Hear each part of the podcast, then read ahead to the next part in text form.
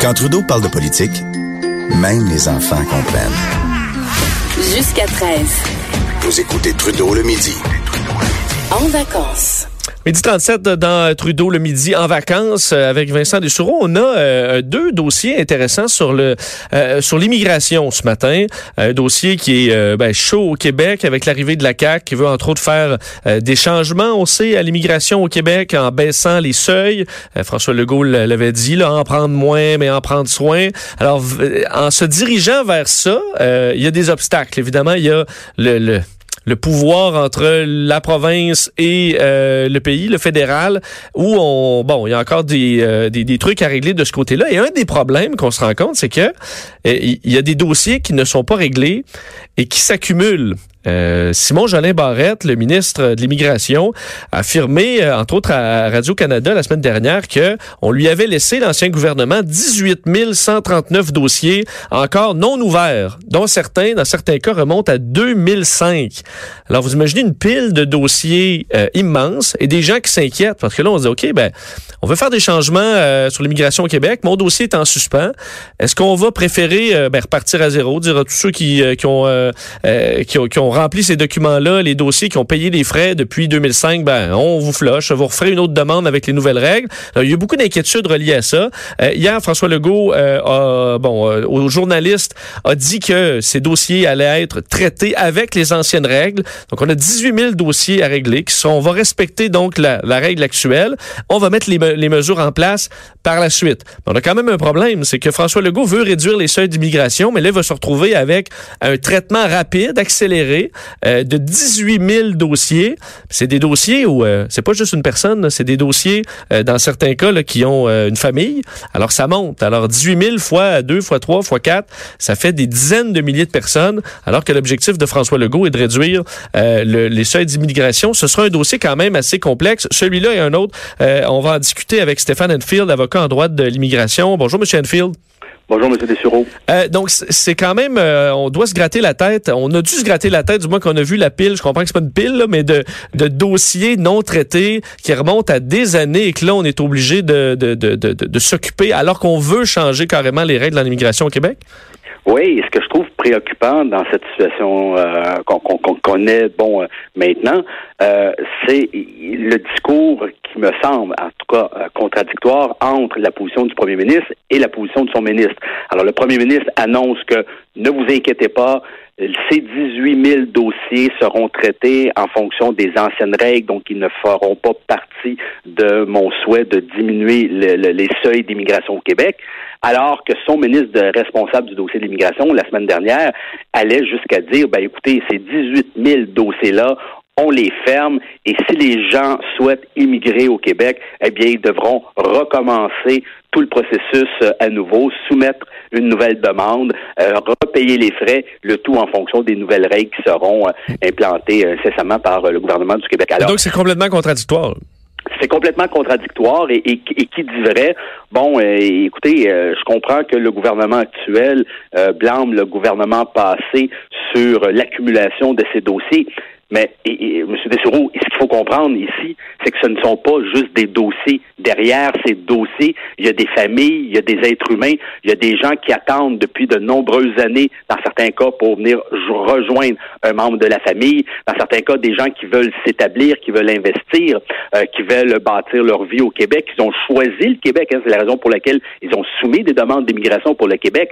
Alors, je comprends qu'on on veut faire table rase sur ces milliers de dossiers, mais encore il faut prendre en considération qu'il y a des familles qui vont être visées par ces décisions-là. Si on, bon, si on croit François Legault euh, qui, qui dit bon, on va on va traiter ça, euh, on, après ensuite on va, on va, mettre nos mesures en place.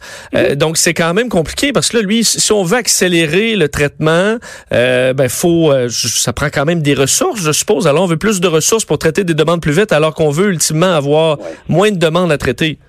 Ah, il n'y a pas de solution miracle. Hein. C'est soit qu'on investisse dans les ressources humaines et matérielles dans le ministère pour qu'on puisse traiter euh, ces nombreux dossiers qui se sont accumulés au cours des dernières années, ou ben, de façon parallèle, on, décrète une certaine amnistie. Euh, on l'a vu par le passé euh, au fédéral euh, pour certains dossiers où l'ancien ministre de l'immigration, pour ne pas le nommer Denis Coderre, avait décrété pour un certain type de cas une certaine amnistie. Les gens avaient pu soumettre une demande, entre autres, de résidence permanente pour des considérations d'ordre humanitaire et on avait accéléré le traitement de ces dossiers de cette façon-là. Alors, du côté de Québec, ben, j'ose espérer qu'on essaiera de trouver une solution parce que, bon, écoutez, avec les ressources qu'ils ont actuellement, ils ont accumulé 18 000 dossiers, euh, dont certains, vous l'avez mentionné, qui datent de plus de 10 ans. Hein. C'est pas rien, hein, c'est pas 10 mois. Euh, alors, j'ose espérer qu'on trouvera une solution rapide pour régler euh, cette problématique. Est-ce qu'on risque de, sacrifier des gens là-dedans, mais mettons une partie en disant ben, on va privilégier tel type d'immigration, puis les autres, ben on vous annule ou on vous allez devoir attendre? Ben, ça va être difficile, à mon avis, à, faire ce, choix-là, parce que euh, vous l'avez mentionné d'entrée de jeu, euh, pour la plupart, ces dossiers n'ont pas encore été ouverts, donc ils n'ont pas encore été traités. Alors, pour sélectionner certains dossiers, ben encore faut-il qu'ils soient traités, qu'ils soient analysés. Et dans ce cas-là, ben je vois mal comment est-ce qu'on pourrait dire bon on va traiter celui-là et non l'autre si on n'a pas encore évalué euh, le dossier. Donc je ne sais pas comment est-ce qu'ils vont pouvoir régler la situation. Euh, chose est certaine, euh, ma crainte et je l'ai mentionné à plusieurs reprises, c'est que le ministre prennent la décision de fermer l'ensemble de ces dossiers et qui demandent aux gens, ben écoutez, ça fait dix ans que vous attendez une décision. Malheureusement, on n'a pas été en mesure de traiter votre demande. Alors, si le Québec vous intéresse toujours, ben faites une nouvelle demande avec les nouveaux critères, repayez tous les frais et puis on verra si cette fois-ci vous serez euh, euh, entendu euh, dans des meilleurs délais. L'autre dossier d'immigration euh, qui fait jaser aujourd'hui, c'est le processus euh, qui critiqué du programme de regroupement familial. Euh, bon, au Canada, on peut faire une demande pour un regroupement familial. ce que je comprends, c'est que ça permet à des membres de notre famille à l'extérieur d'immigrer au Canada.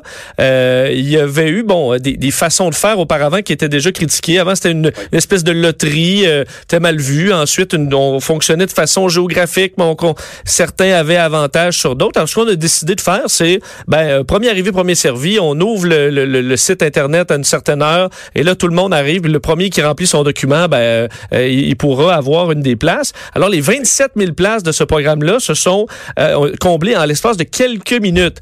11 minutes. 11 minutes, bon. Alors qu'on disait que ça prenait à peu près 10 minutes faire compléter le formulaire au plus rapide. Au plus rapide.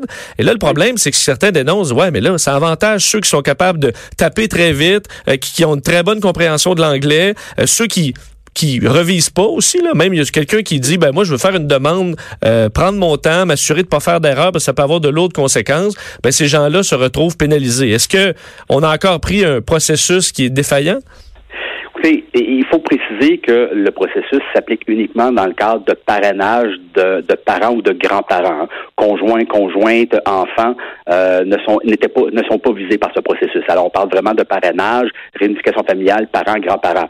Alors vous l'avez bien dit dans le passé, c'était une loterie. En fait, le programme ouvrait euh, début janvier. Les gens avaient 30 mois pour déposer un dossier électronique, donc ce qu'on appelle un, avis d'intention. Et puis, début février, eh bien, il y avait un tirage au sort. C'était une vraie loterie. Et on pigeait euh, les dossiers. Par la suite, si vous étiez chanceux, ben, on communiquait avec vous. On vous disait, ben, écoutez, vous avez été sélectionné. Maintenant, soumettez votre demande de parrainage en bonne et due forme. Ça a été critiqué pour les raisons que vous avez mentionnées. On a trouvé ce processus qui, somme toute, ne règle pas et loin de là la problématique. Alors, le programme a ouvert une journée, un bon matin, et les gens se sont euh, se sont euh, euh massés. Comme les billets de série du Canadien, là. Ah oui, exactement. Et, euh, et, pour soumettre une demande, donc encore une fois, un avis d'intention de parrainer un parent ou un grand-parent. Et les, euh, les 27 000 euh, premiers ont été sélectionnés en, en, deçà de 15 minutes. Bon, on parle dans certains cas de 11 minutes. Eh bien, les gens seront maintenant contactés pour leur demander de soumettre une demande à bonne et due forme. Et, et, le problème qu'on voit, bon, on dit que c'est discriminatoire. Certains crient au effort que c'est un processus qui est complètement aberrant. Effectivement, c'est un processus qui est aberrant parce que dans certains cas, si on est un, le moindrement fortuné. On peut engager des gens qui, euh, bon, une dizaine de personnes assis euh, derrière leur ordinateur pour euh, essayer de de, de, déposer euh, votre candidature. Donc, c'est un peu particulier comme système. Puis encore une fois, hein, on semble oublier que derrière ces dossiers, ces 27 000, ben, c'est des gens, c'est des familles, c'est des personnes, c'est des gens qui attendent depuis des années de faire venir euh, leurs parents euh, au Canada, des gens qui veulent faire les choses correctement, de façon régulière, en soumettant les bonnes demandes devant les bonnes instances il va falloir qu'on trouve une solution à ce problème parce que c'est pas nouveau. Hein. Le parrainage de parents et de grands-parents, c'est pas nouveau les problématiques qu'on vit. On le vit depuis des années et euh, au sein du ministère, on ne semble pas être en mesure de trouver une solution acceptable pour régler cette situation. Parce que je comprends que euh, ça m'est arrivé là, pour des billets, je sais pas de quel spectacle, mais d'avoir cinq ordinateurs qui roulent en même temps là, au bureau. Eh mais c'est pas tout le monde qui, qui, a accès à ça. Il y en a des gens qui sont au qui sont au travail, il y a des gens qui ont tout simplement pas accès à Internet. Et c'est pas, ça veut pas dire que c'est des mauvaises personnes qui, euh, qui, qui vont amener des, des gens méchants au pays, loin de là. Euh, ou tout simplement, comme je disais, des gens qui veulent prendre leur temps. Parce que je pense qu'il y a des conséquences à écrire des fausses informations, à faire des erreurs sur des documents comme ça.